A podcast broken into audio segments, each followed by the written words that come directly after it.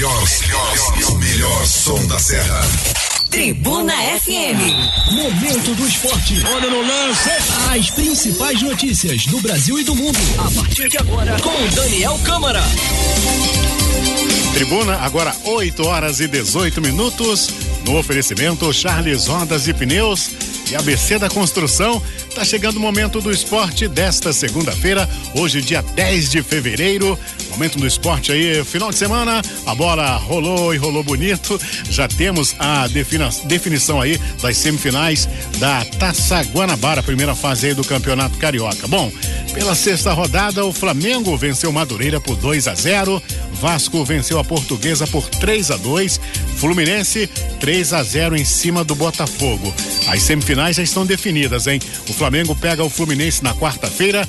Boa Vista vai pegar o Volta Redonda. Enfim, final de semana bacana. Segunda-feira, tempo como sempre, lusco-fusco, cara. Eu acho que definitivamente não teremos verão, porque já estamos daqui a pouco em meados de fevereiro, daqui a pouco vem março, aí o pessoal fala, começa a falar que vem as águas de março, fechando o verão e haja água, haja chuva. Bom dia, Daniel, tudo bem, cara? Bom dia, Edson. Bom dia, ouvintes. Entrando no ar mais um momento do esporte. Segunda-feira, né? E a gente já teve a definição, aí você adiantou, né? Da taça Guanabara, as semifinais. E Edson, eu já vou trazer aqui já para nosso ouvinte é, uma, o seguinte debate e a seguinte questão. A gente vai ter um Fla-Flu sem transmissão da TV. Isso que é o problema, Daniel. Sem... Isso que é o problema, cara. Semifinal. Sem transmissão. Sem transmissão. Complicado isso aí, cara. Só que agora hum. a situação já mudou. É. agora já não é mais é, é, fase regular, né, Edson? Agora é, já é a questão de ser mata-mata, né? De ser partida eliminatória, partida decisiva. E aí já pode começar a rolar pressão de patrocinador em cima da Rede Globo. Isso aí que eu ia te falar, cara. E também em cima do Flamengo, porque não é só em cima da Rede Globo, não. O cara que patrocina, que tem a sua marca na camisa do Flamengo, apesar do, do presidente do Flamengo dizer que tá tudo certo, né? Que, que já conversou essa situação com os patrocinadores, apesar disso tudo, Edson, eu acho que vai haver pressão também, porque você está gastando seu dinheiro para estampar sua marca no uniforme, você quer que, você, que isso seja visto. E na, na em, de preferência em jogo aberto na emissora que tem maior audiência do país, né?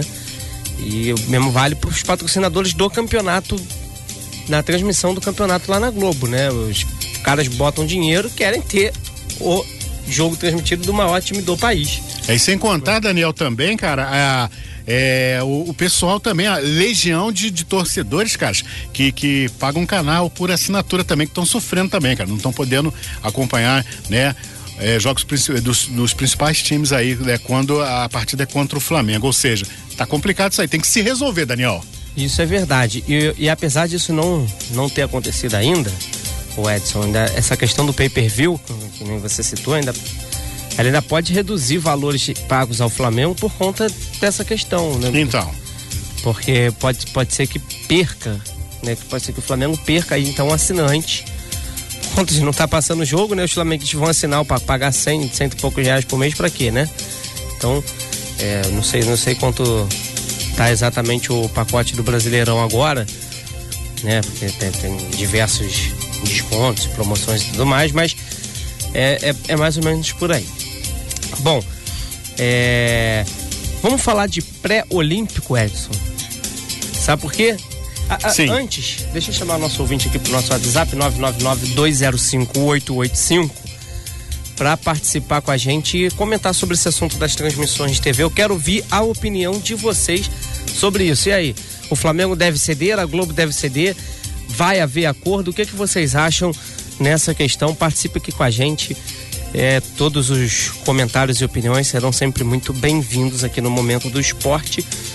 E vamos falar de pré-olímpico. Sabe por quê, Edson?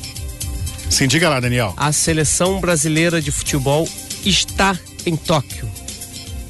Garantiu a classificação para as Olimpíadas, carimbou ontem a vaga ao vencer a Argentina por 3 a 0. A seleção brasileira que tem um representante daqui da cidade, né? O Gustavo Leal, que foi técnico do, do da base do Fluminense, do Flu Samorim, lá na Eslováquia, é, o, é um dos auxiliares técnicos lá do, do Jardine no comando da seleção brasileira. Parabéns aí a todos, as, to, todos os jogadores, comissão técnica, por essa classificação. Uma vitória 3 a 0 convincente sobre a Argentina, melhor partida do Brasil no pré-olímpico. A Argentina já era, claro, desinteressada no torneio, porque conseguiu a primeira colocação com uma rodada de antecedência, né? Ou seja, foi campeã do pré-olímpico com uma rodada de antecedência. O Brasil não tinha nada a ver com isso, foi lá, enfiou 3 a 0 e e pronto e conseguiu aí carimbar sua vaga. Destaques da partida de Matheus Cunha e Paulinho, que fizeram os gols do Brasil. E que dois jogadores, né? Brasil muito bem servido ali no, no ataque, né? Ainda tem ali o PP, o Renier, ainda tem para entrar aí para as Olimpíadas muita gente, né? O Vinícius Júnior, o Rodrigo do Real Madrid, ambos, né? É, enfim, seleção brasileira com tudo aí para defender a sua medalha de ouro olímpica. Foi vice-campeã do torneio pré-olímpico. A partida aconteceu ontem na Colômbia. Uruguai e Colômbia, que disputavam a vaga ontem também, acabaram ficando de fora de Tóquio 2020, a partir de julho, né, dia 28 de julho, as Olimpíadas do Japão, né? Bom, é, vamos passar aqui então como voltar ao campeonato estadual, passar como foram os jogos e a classificação, Edson, do, do final aí da Taça Guanabara e os semifinalistas, né? Do Cariocão. Bom, no sábado, no sábado a gente teve o início da rodada com o Bangu vencendo por 1 a 0 a equipe do Macaé. O Flamengo venceu por 2 a 0 o Madureira também garantiu classificação no Maracanã para 60 mil pessoas. E Boa Vista ganhou do Volta Redonda por 2 a 1 um. Com a rodada do sábado, o grupo A já estava definido. E o grupo A ficou definido da seguinte maneira: Boa Vista, líder, é, ganhando aí o Flamengo no saldo de gols, um saldo, né, um gol de saldo de diferença e o Flamengo foi o segundo colocado, ambos com 13 pontos. O Botafogo, mesmo que sem jogar, né, já estava fora, eliminado por conta dos resultados, as vitórias de Flamengo e Boa Vista. Então foi, já tinha sido eliminado, tem nove pontos. Portuguesa, Bangu e Cabo Friense, seis pontos de Portuguesa e Bangu, três Cabo Friense. Terminaram assim o grupo A. No domingo, os jogos que definiram o grupo B. Fluminense venceu o clássico do Botafogo por 3 a 0. A gente vai falar disso no segundo bloco. O Rezende derrotou a Cabo Friense por 3 a 2 e o Vasco também, pelo mesmo placar, 3 a 2 venceu a Portuguesa.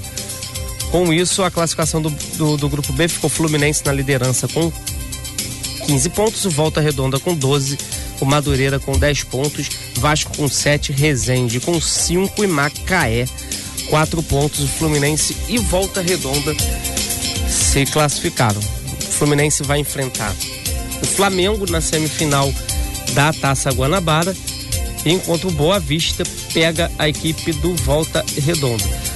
O jogo do Flamengo é quarta-feira, oito e meia da noite. Explica-se o jogo de ser jogo do Flamengo eu digo porque que eu falei do Flamengo. O Fla-Flu, na verdade. Eu falei do Flamengo porque o Flamengo vai estar em campo no domingo contra é, o Atlético Paranaense pela Supercopa do Brasil.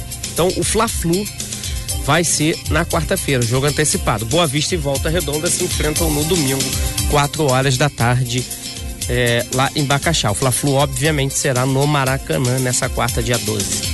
Tá? Bom, é, vamos falar aqui rapidinho do esporte da cidade, Edson, para a gente virar a página, virar para o segundo bloco e falar do resumão dos cariocas. Falando do esporte da cidade, esse fim de semana teve a Copa Tribuninha, rapaz. Finalizando aí com 230 crianças, acabando tudo muito, muito bem. É, essa segunda etapa, né? O Sub-12.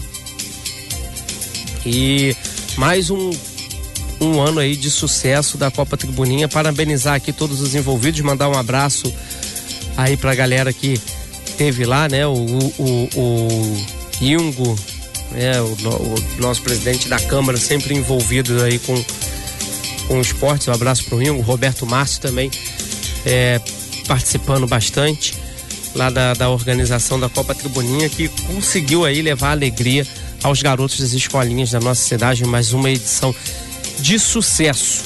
Bom, daqui a pouquinho a gente volta, Edson, para falar dos clubes do Rio de Janeiro e o resumão da rodada e o que tem pela frente.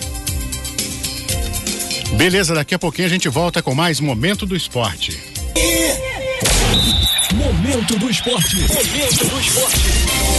No oferecimento Charles Rodas e Pneus e ABC da Construção, já estamos de volta com o Momento do Esporte para fazer aquele resumão e também a participação da galera. O pessoal tá, né, tá participando aí conosco pelo 999-205-885. A galera, os fãs do Momento do Esporte. Vamos lá, Daniel. É isso aí, Edson. Vamos aqui rapidinho passar então a participação da galera. É, bom, te, vou, vou, passar aqui, a galera tá participando. O primeiro aqui que eu tô olhando, que é a última mensagem que a gente recebeu, inclusive. Não tem nome, mas ele disse um negócio interessante aqui, ó. O lance da transmissão do Flamengo ou não, na minha opinião, é uma falta de respeito que o Flamengo tá tendo com os torcedores e assinantes do Premier. Olha, é pode até parecer falta de, de respeito, mas aí é um interesse meio que, que financeiro mesmo, né? Uma, é uma briga que o Flamengo está querendo comprar para se estruturar melhor né, na, na questão financeira de, em, em, relação a direitos de, de imagem. É, o Flamengo. É, eu vou tentar fazer uma comparação aqui meio. meio nada a ver, mas só para o torcedor entender. É, a gente às vezes tem eventos, por exemplo, show na cidade. Aí fala, ah, mas por que que que não, não tem esse artista e tem esse outro artista? Porque o artista que está mais famoso, que está tocando mais na rádio, o show dele é mais caro, Edson. Entendeu? É, comparando mal, é, não sei se nem vale, mas é a mesma coisa que acontece aí com, com a exibição de imagem no futebol. O Flamengo entende que ele é mais caro porque ele vende mais, porque ele, entre aspas, mais ouvido na rádio, entendeu? Mais tocado. É, o Flamengo é a música mais tocada, é o time mais popular. É o que a galera quer ver, a, a maioria. Então, eu não estou dizendo que, que, é, que essa é a realidade, estou dizendo que o Flamengo pensa essa ser a realidade e é baseado nisso, nessa exposição que ele proporciona, que o, que o Landim, por exemplo, está pedindo aí é, é, dinheiro a mais do que seus rivais. O que é refletido até dentro dos estádios. Aí tem uma outra opinião aqui do nosso ouvinte que eu vou trazer, que é a seguinte. Tem um, um, um rapaz aqui que fala. Uh, uh, Bom dia, Edson e Daniel. Sou o Diogo. O Diogo fala o seguinte: Bom dia, Diogo. Acho que mais justo que a diretoria do Mengão fazer é bater de frente com a emissora. O Flamengo enche estádios, vende seus produtos e não tem e tem o melhor elenco do futebol. Não é, não é justo receber da mesma coisa com a quantia que um time que bota 5 mil no estádio. Para ilustrar isso que o Diogo está falando. O Flamengo e Madureira no sábado no Maracanã tem como público 60 mil torcedores. No domingo, um clássico, é, valendo classificação né, por parte do, do, do Fluminense, tem 16 mil torcedores no estádio, público presente. Então você vê né, que realmente há uma diferença de exposição de marca dentro do próprio estádio. Então é mais justo que se receba mais mesmo. Mas, por um outro lado, você assim como se defende a Globo, você olhando pelo lado esportivo, pelo lado da competição, Edson. Se você fortalecer financeiramente muito, você acaba desequilibrando o campeonato. Um campeonato desequilibrado desperta desinteresse dos outros três, que também tem muita audiência somados, né? Então, é assim, os dois argumentos são válidos. Eu acho que deve haver aí a negociação é, entre Flamengo e, e Globo para que cheguem no acordo e passem a transmitir. Aproveitar que a gente está falando do Flamengo, Edson, vamos falar, a gente não pode, obviamente, deixar passar em branco, porque no último sábado completou-se um ano da tragédia do Ninho do Urubu. Né? É, o Flamengo venceu a partida contra o Madureira por 2 a 0 no sábado, teve diversas homenagens no Maracanã. Ah, mas ontem eu vi um burburinho nas redes sociais que as torcidas do Flamengo estavam inclusive organizando um pro protesto pela postura do Flamengo em relação a essa questão da tragédia. Gente, eu vou dar minha opinião aqui sobre esse caso.